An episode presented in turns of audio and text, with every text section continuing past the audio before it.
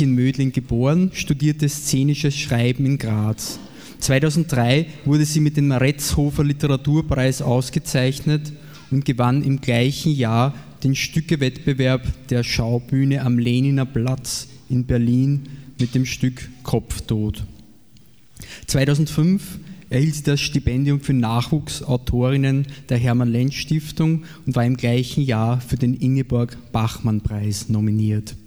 Ebenfalls 2005 wurde sie mit dem Reinhard-Priesnitz-Preis des Bundeskanzleramtes und dem Literaturförderungspreis der Stadt Graz ausgezeichnet. 2006 erhielt sie das Dramatiker, Dramatikerinnenstipendium der Kunstsektion des Bundeskanzleramtes und den Literaturförderungspreis der Zeitschrift Manuskripte.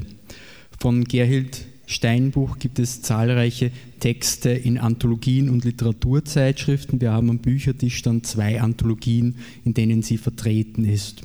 Zu ihren Stücken, die allesamt an renommierten Theatern in Österreich und Deutschland aufgeführt wurden, zählen Nach dem glücklichen Tag, Schlafen gehen, Kopftod, Verschwinden oder die Nacht wird abgeschafft, R. Destillat, Menschen in Kindergrößen. Von Herbst 2007 bis Juni 2008 war Gerhild Steinbuch Stipendiatin der Akademie Schloss Solitude in Stuttgart und hat da an ihrem ersten Roman geschrieben, von dem sie uns heute eine Kostprobe geben wird. Im Oktober wird Gerhild Steinbuch gleichsam in drei Ländern schreibend aktiv sein. Sie ist in der kommenden Saison Hausautorin am Schauspielhaus in Wien. Sie ist in der Prosa-Werkstatt beim Literarischen Kolloquium in Berlin und sie ist Stipendiatin des Landes Niederösterreich auf Schloss Budmerice in der Slowakei. Herzlich willkommen, Gerhild Steinbuch.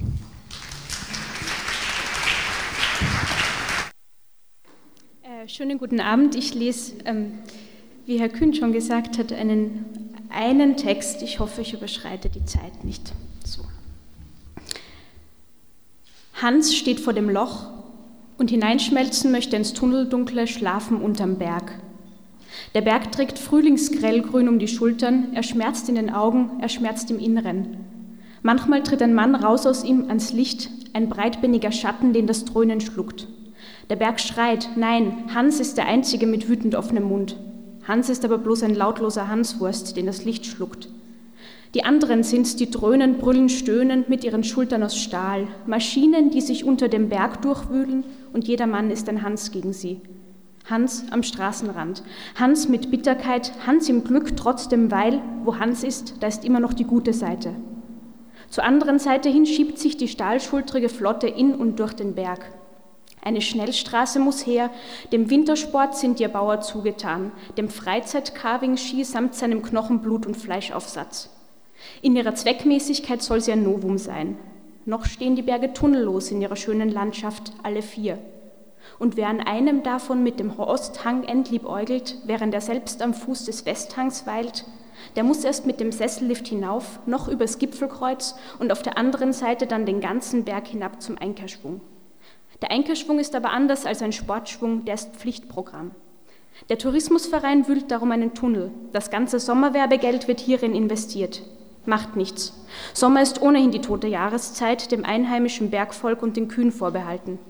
Winters packt man die Kuh dann in den Stall, den Streichelzoo und auf den Tisch, den Einheimischen mit der Lederhose und dem Hut davor.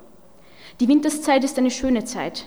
Die Winterszeit wird eine schwarze Zahlenzeit sein, mit einer breiten Schneise hin gen Einkehrschwung. Mit Gegenverkehr und ohne Tempolimit wird man sich schieben durch den Berg, und lange wird man unterwegs gewesen sein, schon seit frühmorgens wegen der Einkehrlust, und lange wird man unterwegs gewesen sein, schon in der Mittagssonne wegen dem Verkehrswust, und drinnen im Tunnel, wo es wohlig dunkelt, wird man sich schlafen legen, kurz aufs Armaturenbrett und Licht vergessen für eine Sekunde. Sekunden vorher braust der Bergfex dem verschlafenen Schwall entgegen. Er ist gerade auf Impulsflucht vor den Massen aus der Großstadt. Er ist ja ein Tourismusmärtyrer. Großzügig schafft er sich und die Familie aus dem Weg. Zügig, allerdings für immer, werden die Fexe sogleich aus dem Weg geschafft. Von der verschlafenen Blechlawine, aus der sich einer löst, die Augen zu, die Fahrbahn wechselt, als Lichtkegel Familie Fex entgegenbraust. Der alte Fex verreißt mit angeborener Sportlichkeit das Lenkrad. Behende schlittert er zur Seite. Im Carvingschwall reißt man die Augen auf, doch damit ist die Sportlichkeit getan.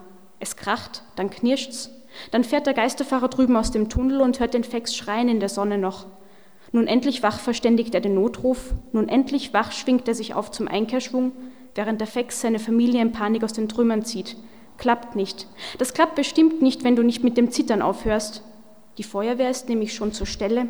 Der Erwin Senior schiebt den Fex beiseite, er wirft ihm seine Jacke um die Schultern, krempelt die Ärmel hoch, langt zu. Aber da ist bloß Matsch im Wagen und was der Erwin packt, dringt zwischen seinen Fingern durch so lange, bis ein Städterwagen ausschert, bei dem der Gasfuß juckt vom Warten, der ist plötzlich ganz sportlich von der Bergluft, als ihn der Gutmensch Senior winkend in die Schlange rückweist. Dann kracht und knirscht und matscht es noch einmal, und der Fex ist, Fex ist allein unter den Städtern, den Skiern. Er muss erblinden oder wahnsinnig werden oder Amok laufen, damit das Gleichgewicht der Welt nicht vollends aus dem Lot gerät. So wird es sein. Halt nein, Hans träumt nur. Hans und die Bitterkeit blickt er dem Berg ins Angesicht und drunter. Hans mag den dunklen Tunnelanfang. Hans mag nicht, wie die Arbeiter sich umsehen, wie sie an den Abhang scheißen, die leergemachten Flaschen kullern lassen ins Gras. Wär sein Berg, wär alles anders. Er grübe mit Respekt und bloßen Händen in der Erde und niemals brächte eine abschätzige Geste übers Herz. Man weiß doch, was passiert, wenn man sich gegen das kehrt, was man nicht beherrschen kann. Als nächstes träumt Hans darum Stahlschulternrevolte von einem dunklen Grollen im Tunnel und einem ersten bleichen Mann, der wankt mit Zitterbeinen raus ins Licht. Er ist der Letzte und die anderen alle tot. Sie werden weggebracht von den Maschinen, die Sie jetzt auf die Schaufel nehmen und nicht umgekehrt. Der Berg bleibt, wie er ist, und um den Berg ein Festungsgraben, in dem Berg ein König Hans, der sich festwächst an den feuchten Wänden, der nie mehr so riecht wie ein Kind, wie er. Hans ist exakt elf Jahre alt. Hans riecht Zuckerwatten, Waschmittel und Gras und Mutter. Hans Mutter riecht nach Suppenmutter und nach Teppichboden. Der Vater Hans muss würgen vom Geruch, seit Jahren lebt er ausschließlich im Keller. Im Keller ist die Waschküche und eine Tür direkt in die Garage, in den Wagen, raus, rauf, Bergstation. Oben ist, langweilig ist, Aufsicht hinter Glas. Unten, Talstation, blüht der Vater und spielt Platzwart. Sessel für die Städter, Nase voll für ihn. Kein Teppichboden mehr und Suppe. Stadtgeruch wie Kreuzworträtsel, Stadtduft aus Fläschchen oder von Orten, die er nur aus dem Fernsehen kennt. Weil er nur aus dem Fernsehen kennt und Mutter, ist jedes Fläschchen wie ein neuer Ort für ihn. Hansvater, die Liebe und der süße Duft. Entschuldigung, Entschuldigung, der Hansvater mit leichtem Zungenschlag bemüht an die entschuldigende Skifrau angepasst. Entschuldigung, ja, Hilfe. Sobald der Hansvater den Hilferuf als solchen erkannt und einsortiert hat, schwingt er sich auf den in Abreise befindlichen Vierersessel aufwärts und der süße Duft ihm zugewandt und lächelt. Der süße Duft hat eine Städterin im Schlepptau. Diese ist jenseitig die Empfängnisbereitschaft betreffend und diesseitig, was die Zeugungsbereitschaft betrifft. Sie hat einen Mutterbauch unter dem sportsgrauen Sportsfrauen-Overall, wie die Mutter aus der Kindheit und nicht Ehemutterfrau, der Vater will versinken drin. Sie hat beim Abwärtsschieben ihren Stock verloren am Waldesrand. Das ist ihr aber erst viel später aufgefallen. Der Overall in seiner zweite Hautfunktion erlaubt auch nur kleine Schritte aufwärts, weil er nur für die Fahr- und für die Sitzbewegung zugeschnitten ist. Wo der Verlust gewesen ist, weiß man nicht mehr. Der Duft wird einen leiten. Der Hansvater wirft sich kaum sessellos wie ein Besessener ins Tal, die steht darin an seinem Mützenzipfel mit der einen und mit der anderen Hand um seine schmalen Hüften. Der Mutterbauch drückt, sie ist groß gewachsen, gegen seinen Rücken. Als zusätzlicher Ansporn wird die Tatsache verwertet. Tatsächlich landet man noch bald im Tal, man hat wohl was verpasst in der Geschwindigkeit und macht sich nochmal auf in Richtung Gipfel. Die Stadtfrau spricht zur Eigenunterhaltung ohne Unterlass, ist auch egal. Der Vater schaufelt sich die Nase hastig mit dem Stadtduft voll, bis er plötzlich ein Bluten kriegt und die Mission noch vor der Zweitabfahrt beendet werden muss, weil der Städterin schlecht wird. Sie kann kein Blut sehen. Der Hansvater will ihren Zustand lindern. Er tropft ihr auf den Overall. Das muss aber bezahlt werden von der Liftgesellschaft, die stolz auf Vaters Rücken prangt. Der Overall ist teuer gewesen und ein Unikat, macht man die Bergler glauben. Und der Hansvater muss darum nicht mehr zur Arbeit kommen morgen, der ist ein Verlustgeschäft, morgen und übermorgen und für immer. Seither ist er geheim auf Duftmission. Was Hans sieht, wenn er nachmittags nach Hause kommt? Essen in der Mikrowelle, niemand da, alles still. Was wirklich ist, wenn Hans nach Hause kommt? Die Mutter abstinent ob Arbeit, Hans ohne Essen wieder bei der Tür raus, der Vater auf Mission heimlich im Keller. Manchmal, wenn Hans nach Hause kommt, lehnt der Vater in der Tür und blutet aus der Nase. Hans ruft ein Taxi und sie fahren ins Krankenhaus. Man schreibt ihm eine Rechnung für die Mutter. Mich hat ein Ski getreten, sagt der Vater. Hans nickt, dann kommt ein Arzt, sie machen einen Ausflug. Hans muss warten bei den Schwestern, Schwestern mit alten Brüsten und demselben Gesicht. An solchen Tagen kommt die Hansmutter nach Haus und schrubbt die Dielen. Den Mantel noch an, kniet sie im Eingangsbereich und bürstet Vaters Nasenblut. Sie präpariert die Mikrowellensuppe liebevoll für zwei. Die dunkle Hose an den Beinen umgekrempelt steht sie auf dem Balkon im ersten Stock und winkt dem Taxilenker. Hans wedelt mit der Rechnung, die die Mutter hernach in eine schwarze Mappe packt. Hatte ich ein Ski getreten, sagt sie, und der Vater nickt und schaufelt sich den Mund voll. Was Hans verschmäht, packt sich die Mutter in den Mund und an die Hüften. Der Fußweg in die Arbeit, der ist schließlich weit. Sie muss die halbe Stadt durchqueren, Bezirkshauptstadt mit klingenden Namen inmitten unserer grünen Mark, ist sie ihr Ort der Selbstverwirklichung, des Ich-Seins. Während andere Frauen stumpf in der Fabrik oder dem Skisport zuarbeiten, hat sie jemand zu höherem bestimmt. Rund 40 Kilometer abseits prangt die Sommerresidenz zwischen den Bäumen. In einem Tal, einst kaiserliches Jagdrevier, wohin schon Franz Josef I. sich zurückgezogen hat, dort weilt seit kurz nach Kriegsende der Bundespräsident zur heißen Jahreszeit. Die Hansmutter weilt derweil sehnsüchtig in der Bezirkshauptstadt. Als Schreibkraft im Bereich Tourismus der Gemeinde sieht sie den von ihr programmierten Aufstieg in der Funktion einer persönlichen Beraterin des Oberhaupts während der Sommermonate. Durch Werdegang und Interesse hochqualifiziert erhofft sie sich als bald ausstehende Beförderung die Förderung des Muttertraums seit Kindertagen. Endlich Schloss und Hund und Machtmann. Die Hansmutter ist keine Mutterfrau. Die Hansmutter ist eine Schreibkraftfrau, der Fortschritt hat sie jedoch unglücklich gemacht. Ihr fehlt die Kraft, den Fortschritt für sich zu verwerten, der Fortschritt kann sie darum mal. Sie träumt von Rückschritt an der Seite eines starken Manns, mehr noch, sie träumt Synthese, einfach Frau sein und politische Präsenz. Die Hansmutter will wer sein und sich nicht so bemühen die ganze Zeit. Die Hansmutter will Einfluss, der nach Einfluss aussieht, aber keiner ist. Die Hansmutter träumt bei der Arbeit vorher, nachher. Die Hansmutter betrachtet die ihr privat seit Jahren unterstellte Abteilung Familie auf der Folie eines Sissi-Films. Dass der Hansvater keine Arbeit mehr nachgeht, hat sie nicht bemerkt. Sie tappt im Dunkeln, was seine Mission betrifft. Des Hansvaters Mission ist aber ohnehin recht vage. Die Scharfstellung soll Einzug halten mit dem Auffinden des rechten Duftes, des Sesselliftgeruchs, der Liebe. Täglich bricht er heimlich auf und sichtet, hortet Düfte in den Supermärkten, die er, zu Hause angekommen, sortiert und dann versteckt im Wäschekorb. Die Wäsche hat er mittlerweile abgesichert als sein Hausrevier, was Mutter freut und ihm die neue Arbeit dementsprechend leicht macht. Der Rest Verdächtigung, der in der Luft liegt, wird überdeckt vom frischen Wäscheduft, der dampfend schwer sich hochschiebt, das Haus füllt bis unters Dach. Ebenso schwer drückt das Missionsgeheimnis, auch nachts noch, und zieht sich bloß zurück bei konzentrierter Arbeit so lange, bis ihm ob der Überstunden mal mehr, mal weniger am Blut aus seiner Nase schießt. Den Hansvater hat längst die Sucht gepackt. Wenn er tagsüber eingeschlossen hockt zwischen der Waschmaschine und dem Trockner und seine Nase schiebt über Unzahlen Flüssigkeiten, sind sie ihm einerlei. Die Nase ist verwundet, vernarbt. Unterscheiden kann sie längst nicht mehr. Hans steht also vor dem Tunnel und starrt und möchte gern ein anderer sein. Hugo steht nie, rennt oder schlägt bloß. Es kann nicht stillsitzen, das Kind, sagt die Hansmutter, bevor sie Hans auf den Schulweg schickt. Das ist das Problem, sagt sie, kommt Hans schlussendlich dann nach Hause und sie schleppt ihn ins Bad, der Grasgeruch wird abgeschafft. Du musst stillsitzen, sagt sie, wenn du vor dem wegrennst, dann verlierst du. Eine Stunde sitzt Hans still und nackt da, bis er zum Spielen geschickt wird. Bewegung und frische Luft. Im Dunkeln macht nichts.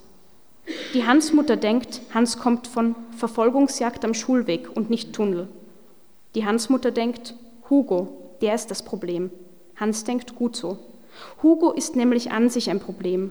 Hugo ist Comic, ein Abziehbild, das man normalerweise an die Wand klatscht mit der flachen Hand. Im Fall von Hugo hat das Abziehbild ein Eigenleben, gefüllt mit Luft und zu viel Zucker. Es ist verhältnismäßig groß gewachsen, besonders im Verhältnis zu den anderen sein Bewegungsablauf. Hugo fehlt die Feinmotorik. Hugo besitzt stattdessen einen Sensor, der angeht, wenn sich was bewegt. Er muss dagegen laufen, ohne Rücksicht auf Verluste. Hugo kann zwischen Mensch und Tier und Ding nicht unterscheiden. Tapfer rammen die aufgequollenen Schultern jedes bewegliche Objekt, das sich ihm derart in den Weg schiebt. Entkommen kann da nur, wer still und unbeweglich ausharrt. Ich übe, sagt darum Hans, als ihn die Mutter aus der Wanne zerrt und in die Nacht zum Spielen schickt. Hans läuft eine Runde durch die Stadt. Die Stadt ist zweigeteilt, inmitten fließt die Bundesstraße. Hans will sie überqueren, ein Stein trifft ihn am Kopf und er macht kehrt. Der Feind hält sich versteckt, es kichert mädchenhaft im Dunkeln. Das Leiberl schweißfleckig stapft ins Wohnzimmer, der Vater ist nicht da, die Mutter freut sich. Die Mutter weiß und der Beweis trägt Bücher auf dem Rücken. Erziehung ist ein Scheiterweg, vernachlässigt man Spiel und frische Luft. Das Kind wird träge, dick und traurig und als Erwachsener tut es sich schwer mit integrieren. Es möchte gerne was Besonderes sein, weil es nicht an die Norm hereinreicht als Gesamtpaket. Aus Hand soll aber zukünftig was Großes werden oder zumindest etwas mit Vernunft und fixer An- und Einstellung.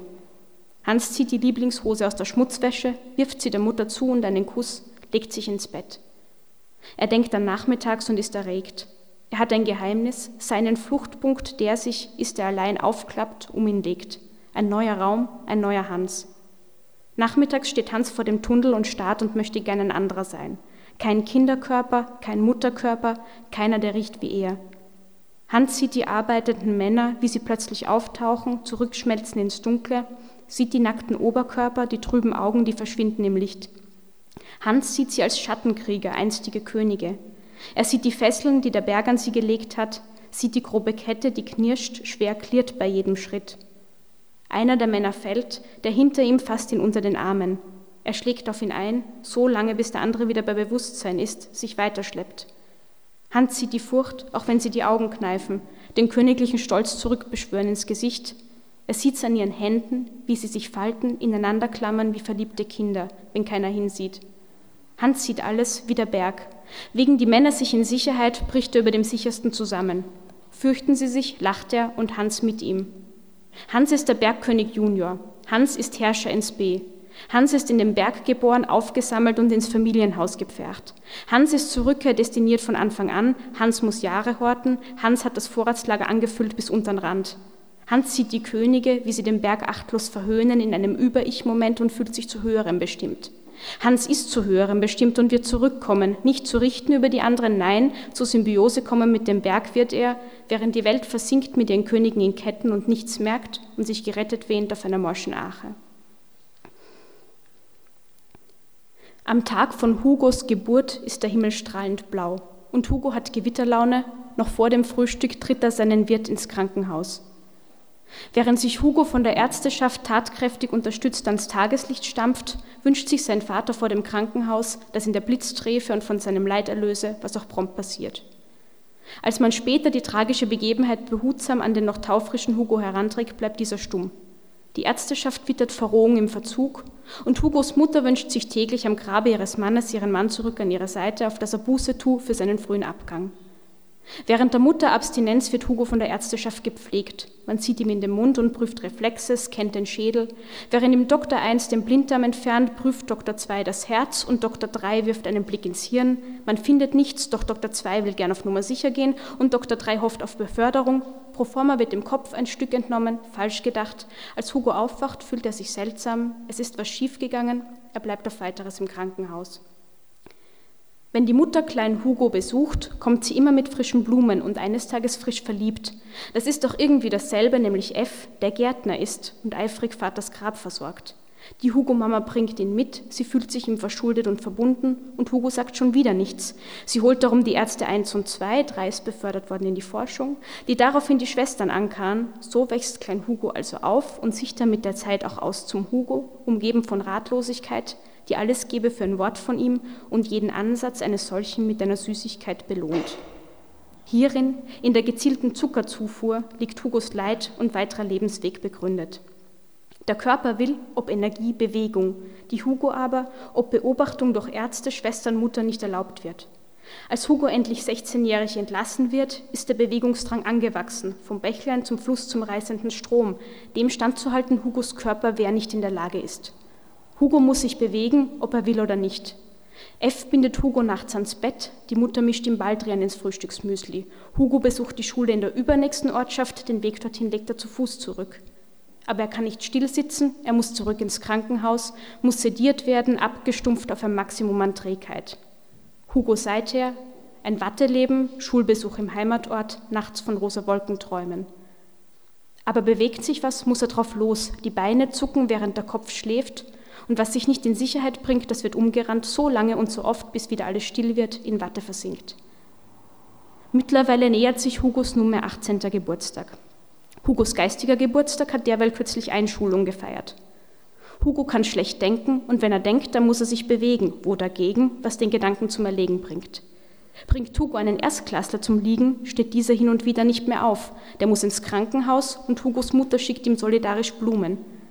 Bald hat sich eine Elternfront formiert, sie schiebt sich in die Direktionskanzlei, Hugo braucht Nachsicht, aber woanders. Hugo soll versetzt werden zu den robusten Kindern, deren Akademikerlaufbahn er nicht beenden kann, bevor sie überhaupt begonnen hat. Gesagt, getan. Hugos Laufbahn indessen geht verschütt, er kommt zu den Elfjährigen. Während des Unterrichts versenkt er sich in Watte und kapiert nichts, tapst er zum Pausenläuten in den Hof, ist dieser leer gefegt, die Schüler hocken währenddessen in der Direktionskanzlei und atmen leise. Jegliche Hausaufgabe wird von Hugo prompt erledigt durch jeweils eine Reihe A's, B's, C's, D's. Das ist, woran er sich erinnern kann. Er muss zum Direktor, der seufzt und pappt einen Stern drunter. Hugo freut sich, da kommt auch schon die Hugo-Mama. Auf dem Weg zum Wagen muss der Sohn festgehalten werden, dass er nicht auf die Straße in die Autos läuft. Vor der Haustür, fast in Sicherheit, kippt er ein Vorschulkind samt Dreirad ins Gebüsch. Der Gärtner F soll her, wie so oft kommt er früher von der Arbeit. Er stutzt Hugo zurecht, pflanzt ihn ins Bett bindet ihn fest, verriegelt Tür und Fenster. Als Zeichen seiner Zuneigung bringt F, der weichen Herzens ist, Hugo später noch heimlich ein Geschenk vorbei. Es ist ein Apparat der ganz besonderen Art und aus dem Hause Disney. Drückt man auf einen Knopf, ertönt ein Märchenmedley, suggestiv beruhigend. Die kompatiblen Charaktere werden an die Wand geworfen, sie ziehen taktgetreu und bunt vorbei, verschwinden und sie kommen wieder. Bei ihrer zweiten Wiederkunft muss Hugo mit dem Kopf dagegen. Er hat die Fesseln durchgebissen und rennt verbissen Dellen in die Wand. F ist ratlos, wie so oft. Er ruft nach dem Anvertrauten. Diese, Hugos Mutter, ist längst nicht mehr in der Nähe. Sie hat sich mit Erscheinen Fs entschwunden, ins Auto gesetzt, die Stadt verlassen. Sie fährt so lange, bis kein Weiterkommen ist, bloß Berg. Sie parkt am Straßenrand, steigt aus. Da ist der Tunnel, der sich langsam durch den Berg frisst. Hugos Mutter steht davor und starrt und möchte gerne eine andere sein. Die Arbeiter sitzen am Straßenrand, sie lungern am Abhang und auf den Maschinen. Die Hugo-Mama wäre gerne zwischen ihnen und sonst nichts und niemand. Kein Notfallkommando, abgestellt wegen Problemkind, keine Frau in sensibler Partnerschaft. Die Hugo-Mama denkt, Bluterguss, Knochenbruch, denkt Mann und Maschine.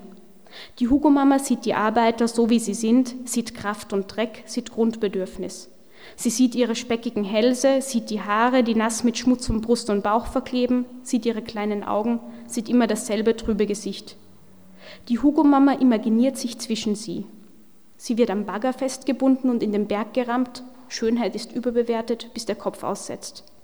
Beim Aufwachen klebt sie am Boden, die anderen sehen nicht, wo sie hinfassen, die Tunnelarbeit hat sie blind gemacht fürs Licht, sie tasten und wenn sie einen Körperteil an der Kontur erkennen, schlagen sie ihre schmutzigen Nägel ein, haken sich fest. Niemand will sich unterhalten und hält sich einer in der Hugo-Mama auf, dann fühlt sich's an wie als Kind auf dem Treppenabsatz ausgerutscht oder gestoßen, die einzelnen Stufen bäuchlings abgeschliffen bis ins Erdgeschoss. Ein verdammt mächtiges Gefühl, ein verdammt gutes Gefühl, ein Gefühl stärker als sonst was, stärker als sie. Und sabbernd tritt die Hugo-Mama näher, geht hin zu einem und fährt ihm durchs Haar. Kreislaufalarm, sie muss auf die Wiese gelegt werden und als sie zu sich kommt, beugt sich ein Schatten über ihr Gesicht und starrt sie an. Hans hat noch nie eine Frau gesehen aus nächster Nähe, eine richtige, keine verwandte Mutterfrau, die sich im Bad den schlaffen Körper einreibt, wenn man aus der Wanne steigt und traurig wird, dreht man sich weg. Hans betrachtet. Hugos Mutter ist ein dreidimensionales Plakat einer amerikanischen Schauspielerin, blond, Muttermal, rote Lippen. Sie ist auch ausgeblichen 1968. Hugo hat nie Schöneres erblickt, das nicht unmittelbar Natur ist. Im Fall von Hugos Mutter hat sich die Natur bemerkenswert verwachsen mit der Künstlichkeit. Hugos Mutter besitzt Stil gemessen am ruralen Umfeld und riecht dennoch nach Gras und Kuh und Berg und Dreck und Dunkel. Hans kennt ihren Geruch. Seit einer Woche hängt er schwer in allen Straßen, drückt sich gegen die Abhänge, schiebt sich über die Bundesstraße bis zum Tunnel und ins Dorf zurück. Seit einer Woche ist die Hugo-Mama unterwegs auf Achse. Es gilt, des Sohns sich nähernde Geburtstagsparty mit Gästen zu bestücken. Das Vorhaben gestaltet sich allerdings schwerer als gedacht. Man fürchtet sich statt aus, statt ein vor Hugos Bodychecks und plant darum, der Feier fernzubleiben. In ihrer Not tut Hugos Mutter einen bisher unbekannten Schritt. Sie legt selbst Hand an. Mit ihrer Freundin Hans-Mama erstellt sie im Gemeindeamt ein farbenfrohes DIN A4-Plakat, das von der Hans-Mama flugs ausgedruckt wird, vervielfältigt und von den beiden Frauen in der Stadt verteilt. Aber das Glück ist Hugos Mutter nicht hold. Niemand ruft an und möchte auf die Gästeliste. Stattdessen reißen Kinder die Plakate ab nachts. Sie übermalen herzliche Einladung zum Geburtstag und zeichnen Hugos Schädel drauf, gemein und gut und lebensgroß. Die Hugo-Mama blinzelt und sieht Hans, Sie erkennt ihn zuerst nicht. Sie erkennt ihn aufgrund von Erfahrung als exakt elf Jahre alt. Das reicht. Die Hugo-Mama schauert's. F weiß nicht, wo sie hinfährt, wenn Hugo nach der Schule in sein Zimmer muss. F gibt vor, nur das zu wissen, was sie ihm erzählt. Was er sonst weiß, kümmert sie darum nicht. Die Hugo-Mama muss sich freikaufen, dass das Kind Hans nicht in der Schule was zu Hugo sagt. Hugo hebt daraufhin den Traumakopf endgültig aus der Watte, denkt sie, und abends weiß dann F Bescheid. Das ist Hugos erster richtiger Satz gewesen und er hat ihn in die Welt geschrien, bis er umgefallen ist vor Erschöpfung, bis nicht nur F Bescheid gewusst hat, sondern auch die Nachbarn, die Schule, die Bezirkshauptstadt, das Mark, die Mark, das Reich, die Welt. Die Hugo-Mama quält sich, sie lächelt, Hans starrt nur. Er ist gelähmt vom ersten Weiblichkeitskontakt. Die Hugo-Mama denkt, Hans sei perfide und bietet ihm in ihrer Not geringfügige körperliche Dienste an, auf die Hans einen Blick wirft, gluckst und rot wird, aber nichts bewegt. Die Hugo-Mama bietet Hans die Heimfahrt sowie Taxidienste in die Schule. Aber Hans darf nicht mit Fremden mit. Hans möchte auch noch bleiben, möchte im Tunnel sein, aber er verrät sich nicht. Die Sonne setzt zum Untergang an, die Hugo-Mama sieht ihr Leben rot am Horizont vorbeiziehen, sieht das Vatergrab und F mit Blumen, sieht Hugo Wahrheit sprechend, Fs offenem Mund, sie sieht sich flüchten überm Berg, sieht Hugo, der dann am Geburtstag ganz allein am Tisch sitzt und sich ein Gedicht aufsagt und momentan noch glücklich ist, dann heiser wird, dann traurig und dann wütend und, weil sonst niemand da ist, F versticht und ihn verbuddelt in der Friedhofsgärtnerei. Als die Sonne fast verschwunden ist, fasst Hugo Mama zwei Gedanken. Erstens, ein Blitz muss her und mich erschlagen. Zweitens, bis das geschieht, muss Hans bestochen werden, wie man bestochen wird, mit elf, nicht frühreif. Hans braucht Geschenke, Leckereien, Zuwendung. Hans braucht eine Party. Hans braucht Hugos Party. Hans wird zu Hugos Party eingeladen als der exklusive Stargast. Hans wird Mund halten wie Hugo. Hans wird Hugos Gast sein. Hugo wird glücklich sein. F wird wie immer sein. Sie wird ertragen. Die Hugo Mama wühlt in ihrem Beutel. Sie zerrt ein DIN A4-Plakat hervor, wie sie in Fetzen an den Laternen hängen, an den Bäumen, am schwarzen Brett vorm Gemeindeamt, wo die Bundesstraße langsam wird und rau zwischen den Häusern. Das Plakat am schwarzen Brett ist beinahe unbeschädigt. Mau steht auf Zehenspitzen davor. Sie beißt sich auf die Unterlippe und malt sich Ort und Zeit von Hugos Party auf den Handrücken. Sonntags wird Mau plötzlich vor Hugos Mutter aus dem Boden wachsen, wie Mau das immer macht, Sie wird ihr den beschriebenen Handrücken entgegenhalten und Hugos Mutter wird erschrecken und den Saftkrug fallen lassen. Sie wird Mau nachsehen, wie sie sich neben Hans setzt, wie sie ins Zentrum rückt, wie Hans klein wird neben ihr und Hugos Augen wach. Dann wird die Hugo-Mama den Saftkrug Saftkrug sein lassen, Mau vom Sessel stoßen, Hugo in sein Zimmer bringen. Sie wird die Musik laut stellen und Hugo nicht mehr hören. Sie wird mit Hans aus dem Fenster sehen, nach draußen, wo die anderen Kinder spielen. Hans wird sie auf die Wange küssen und sie wird es nicht verstehen, wird schieben auf ihre Großzügigkeit, auf Hans den Stargast, Hans das Zuckermonster, Hans mit der Pappkrone, Hans den Hugo Mama VIP. Jetzt aber ist Sonntag Zukunft, ist Tunnel, ist Sonnenuntergang und die Hugo Mama schreibt groß VIP auf die Rückseite der Geburtstagseinladung und Hans und hält sie diesem hin, bevor sie in der Abendkälte steif zu ihrem Wagen starkst losfährt, bevor die ersten Stadtlichter vor ihr auftauchen, die Bundesstraße langsam wird und rau zwischen den Häusern. An der Bundesstraße vor dem schwarzen Brett ist Dunkelheit und Mau verschwunden. Mau ist fortgeschritten. Mau hat vollbracht, wonach ein Hans sich sehnt. Sie kann hineinschmelzen in die Dunkelheit, eins werden, untergehen. Sie kann auftauchen, wenn sie sich langweilt. An jedem Ort kann sie sich plötzlich aus dem Boden wachsen und ewiglich braucht sie kein klobiger Körper sein zwischen den anderen. Sie macht sich wieder unsichtbar, wenn es passt. Die Hugo-Mama braust vorbei und Mau wirft bar jeder Erkenntnis einen Stein nach ihrem Wagen. Der Stein verfällt den Wagen knapp, er humpelt unentschlossen auf der Fahrbahn hin und her. Mau beobachtet. Die Munition hat sie in diesem Fall recht ungeschickt verspielt. Zurückholen gibt's nicht. Die Munition hat sich gerade abgelegt im Territorium des Feindes. Aus, das war's. Wer Mao ins Gesicht sieht, sieht sich als potenziellen Kontrahenten. Mao ist, das ist die generelle Meinung, ewig böse und gemein. Zum Glück der generellen Meinung ist sie aber recht kurz gewachsen, was generell von der Verpflichtung frei macht, ihr respektvoll zu begegnen. Mao besucht nicht die ortsansässige Schule, auch die nächste nicht, die übernächste oder die Universität, ist keine Lehrlingsmau in einem Gastwirtschaftsbetrieb oder Star im Wintersportverein.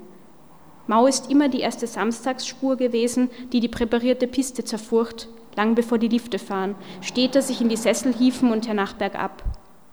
Lang bevor die Lifte fahren, hat sich der Wintersportverein am Pistenfuß versammelt. Es gilt, gemeinsam hoch zum Gipfel zu gelangen, auf das man einen Lauf setzt, der es in sich hat, der tückisch ist und der den Nachwuchs vorbereitet auf den Rennlauf morgen Sonntag, den er besiegen muss und auch die Konkurrenten, der die Sponsoren befriedet, den finanziellen Zuschuss für die Läufer und Verein und Ortschaft garantiert. Während sie nun, dies hoffnungsfroh in Aussicht, alle in denselben Uniformen zwischen den Bäumen tapfer bergwärts stapfen, das frisch planierte Schadloshalten für die Städte ist ihr oberstes Gebot, beschleicht den einen oder anderen Sportsoldaten beim Pistenanblick ein Verdacht. Als der erste heraustritt aus dem Wald und einen Blick gen Tal wirft, hat sich der Verdacht bestätigt, manifestiert zur Unerfreulichkeit, da hat schon jemand seine Spuren gemacht, den Erstbezug vorweggenommen, im schmalen Streifen rechts, welchen der Wintersportverein gepachtet, und daneben. Die ganze weiße Pracht zerfurcht, entstellt mit tausend stahlkantigen Kerben. Das Training wird abgesagt, der Winternotdienst wird gerufen, die jungen Soldaten helfen fleißig mit, sie schaufeln Schnee aus dem um diese Jahreszeit ohnehin beinahe frühlingshaften Wald mit emsigen Händen auf die Piste, der Flugs verwertet wird und eingestampft vom Pistenfahrzeug. Manch einer zieht die Hand nicht schnell genug zurück, Pech, Malheur, die, der Finger muss angenäht werden. Unter den hochgezogenen Brauen der anderen schleppt sich der Dümmling kleinlaut ins Tal, zur Bushaltestelle, wo er zusammenbricht und erst von einem heimkommenden Skikollegen aufgelesen wird. Der ist nicht so blöd gewesen, der ist flink gewesen mit der Hand, jetzt ist der Volker Ohn sauer. Nur widerwillig schafft er den gefallenen Soldaten in sein Auto und drei Häuser weiter, wo er ihn ablehnt vor dem Krankenhauseingang, um heimzufahren, sich umzuziehen und joggend dann das morgendliche Trainingsleck zu kompensieren. Mao ist zeitlos. Sie wirkt älter im Dunkel. Wenn andere zurückkehren zur Verletzlichkeit und sich ihre Kindsgesichter auspacken, sie denken, dass es keiner merkt jetzt, lässt sich nicht genau sagen, was noch Teil der Nacht ist und was Mao. Mao wächst, man muss sich vorsehen. Mao sieht nach vor und auf die Straße, im Dunkeln gegenüber, da bewegt sich was. Sie schleudert Munition und Hans schreit auf, er ist getroffen und gefallen, beinahe. Er nimmt die Beine in die Hand und als er, als er Maus kichern hört, sein klobiger Körper schleppt sich trotz des Tempos träge heim, und wo er ankommt, weicht die Nacht befremdet, macht den Weg frei. Mao trägt am liebsten Skischuhe, so eng, dass die Füße taub werden davon und dicke, vollgesogene Wattebäusche. Mao trägt gerade keine Skischuhe. Mao trägt flache Schuhe, grüne, mit Riemchen und Kunstgrasbelag. Mao reißt am Riemchen und zerreibt ein Stück Fußwiese zwischen den Fingern. Mao trägt jeden Tag ein anderes Paar. Mao kriegt jeden Tag ein anderes Paar geschenkt. Mao hat ein, ein Jubiläumspaar, das sie einmal die Woche trägt, das. Mao hat eingewachsene Fußnägel von der Wintersportbekleidung. Mao hat einen deformierten großen Zeh vom Skisport. Mao muss ihre Füße schonen, die Skischuh-Tragezeit dosieren für Tragezeitenoptimierung für die Zukunft. Der Tag wird kommen, da sie nur ein Pistenblitz sein wird, sonst nichts. Auferstanden mit dem Sonnenaufgang, danach die Nacht, dazwischen ist Geschwindigkeit und Rausch davon und Schnee, manchmal ein sturzbedingtes Knochenbrummen. Kein Mensch, kein Sportsoldat, kein Arrangieren und sich für Partys interessieren, zwecks Sozialkontakt. Kontakt ist für Mao ein Wort wie für andere NZ, Urologe oder Doktorarbeit. Mao kennt bloß Bodenkontakt, Touchdown, Schlüssel beim Bruch, Konfrontation. Mao muss sich integrieren, um ihren Fortbestand zu sichern. Des Wintersportvereines Infanterie hat nämlich Blut geleckt. Es heißt nun Krieg, Mann gegen Mao. Ersterer als Plural bildet Jungsoldaten aus in Fährtenleserei. Man löst sich gegenseitig beim Bereitschaftspistenwachdienst ab nachts. Man präpariert, auf Nummer sicher gehend, die Piste vorabends besonders eisig, dass Mau zu schwer am Sturze kommt und morgens aufgelesen werden muss. Mau muss also vorsichtig sein. Mau braucht außerdem Verbündete für den totalen Schlachternstfall, ein Grüppchen netter Dümmlinge, die sich beim Angriff schützend vor sie stellen, ihn abwehren oder zu blöd sind auszuweichen. Eine Party, sagt sich Mau, ist eine Dümmlingsbörse, ist das Richtige. Auf einer Party allein auftauchen, das ist ein Statement, sagt sich Mau. Mau reibt den Grasschuh, Jubiläumschuh. Erstkontakt denkt sie und ans Nagelkind, Schullieferant und angefangen hat's mit diesem Paar. Grün ist deine Farbe, weißt du? Maus persönlicher Fußversorger, der, ihr davor unbekannt, montags bis Samstag ankommt, ein paar Schuhe ablädt, einfach so. Mau denkt an Party und Nagelkind und gemeinsam auftauchen, einfach so. Mau denkt an rosa Wolken, nicht wie Hugo, sondern Ponyhof, denkt an Hochzeit auf dem Skiabhang. Mau besinnt sich und denkt gegenwärtig, denkt Party, denkt an Dümmlinge, die denken. Es kann nicht ewig böse und gemein sein, wer sich eine Begleitung sucht. Da ist was dran, denkt Mau und wirft als Unterstrich nach einem Auto, das sie jedoch, weil sie beim Reflektieren des Gedanken ihre Meinung ändert und diese Abweichung sich niederschlägt in ihrer Armbewegung, weit verfehlt. Gutmensch, Begleitung, schwacher Moment, sonst nix. Böse und gemein auf ewig, sagt Mau. Allein und gut so, denkt sie stolz. Erstkontakt. Böse und gemein, was machst du? Setz dich nicht, ich bin gefährlich. Was soll ich damit? Brauch deine Schuhe nicht. Warte, Frauenschuhe hast dich wohl vertan. Hirn verrutscht, hängt in den Backen, zieht nach unten, Flachkopf, Nagelkopf, Kind, kaufst die Schuhe, die du selbst nicht tragen kannst. Konfrontation, Angebot, Ablehnung, und er stellt die Schuhe neben Mau ab. Niemand, Lügner Nagelkind, und er greift sich einen Stein, holt aus. Schwachkopf, Versuch, Talent. Er hat getroffen. Das Auto muss scharf bremsen. Es schlittert auf die Gegenfahrbahn. Mau ist baff und freut sich. Touchdown. Sie klopft ihm auf die Schulter, nennt ihn Nagelkind und Schwachkopf, zärtlich. Sie ist verliebt und merkt es nicht. Er ist stolz. Er ist anderweitig vergeben. Schön ist die andere, ist sexuelles Interesse, ist jemand und er nicht und auch nicht Mau, die sich darum bemüht, die an der Größe scheitert. Mau betrachtet die Schuhe, die er abgestellt hat, grün, sie zupft am Riemchen. Mau hat keine Ahnung. Mau ist nicht schön. Schön ist professionell im Schuhgeschäft und Nagelkind davor.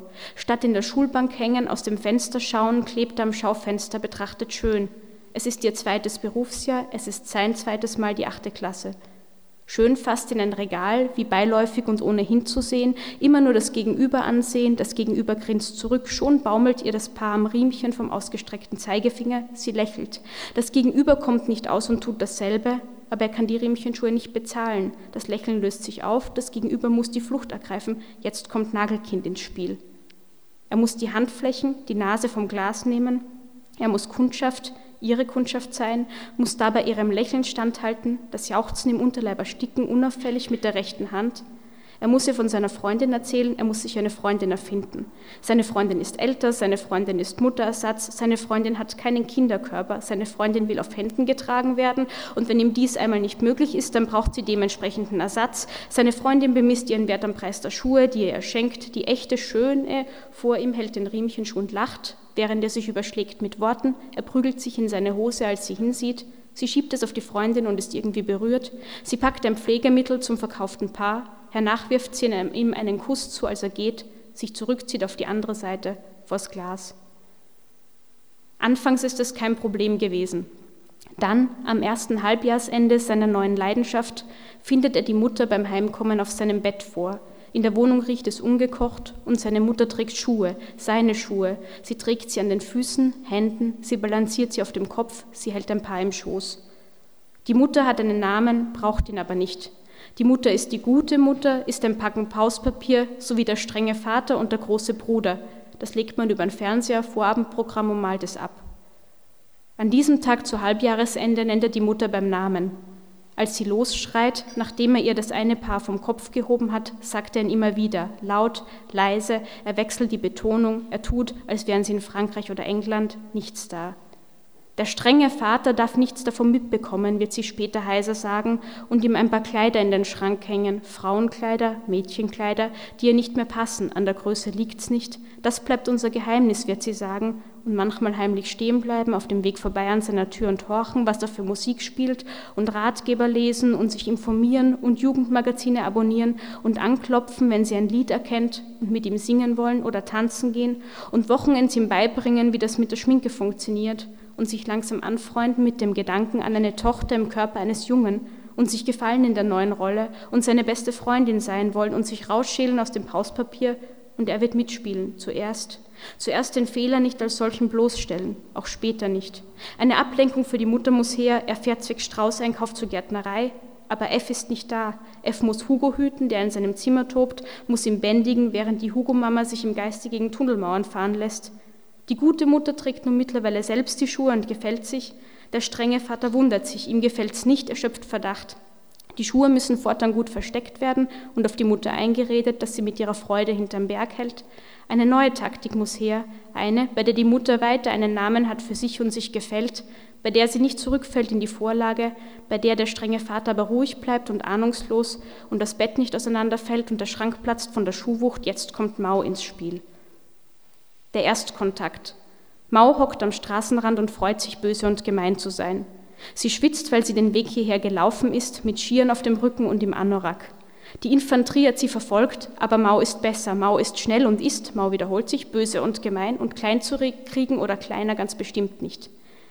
Die Infanterie ist allerdings gewachsen über Nacht. Angefüllt mit Kindersoldaten, die statt dem Gehen eine Abfahrtshocke lernen, füllen sie den Bergraum aus bis unter den Gipfel. Mau muss ihre Ecken einklappen, dass sie an keinem Jüngling hängen bleibt, zu Sturz kommt, ausgeweidet wird. Mau ist nicht länger überlegen, ihr Selbstbewusstsein schrumpft, weswegen in ihr auch noch Raum ist, für was außer ihrer Wut und sich, weswegen Nagelkind dort einmarschiert, Platz nimmt, Mau ausfüllt bis unter den Gipfel. Er, Nagelkind, sieht Mau an jenem Tag des Erstkontakts am Straßenrand. Er braucht eine neue Taktik, er braucht ein Schuhversteck, er setzt sich zu ihr. Mau schaut ihn an, ihr Kopf spricht, sie bleibt stumm, sie ist böse und gemein, denkt er, macht nichts und er stellt die Schuhe ab. Und er wartet. Und er denkt an sie, die andere, und er füllt das grüne Riemchen, zupft das Kunstgras, fühlt sie, fühlt sich. Er zieht die Hand zurück, er ist peinlich berührt, Mau merkt nichts. Für dich, sagt er, Lügner, niemand bloß jemand, wenn der Kopf klebt an der Scheibe. Grün ist deine Farbe, weißt du? Er wirft einen Stein, das Opfer ist getroffen, es bremst, sein Wagen schlittert auf die Gegenfahrbahn. Schuld, der Fahrer, schickt ein Fluchgebet in den Himmel und auch ein Stoßgebet, als sich ein Auto nähert. Rechtzeitig wartet die Kontrolle. Schuld braucht Kontrolle. Schuld hat keinen Kontrollberuf, hätte er gerne, aber Pech. Schuld hat gar nichts, bloß eine Idee. Schuld liebt Geschichten. Schuld will zum Fernsehen unbedingt. Schuld ist Romantiker. Schuld ist Hans im Glück, doch dazu später. Jetzt ist Mau verliebt. Beim Erstkontakt hat sie die Romantik gepackt und zugedrückt.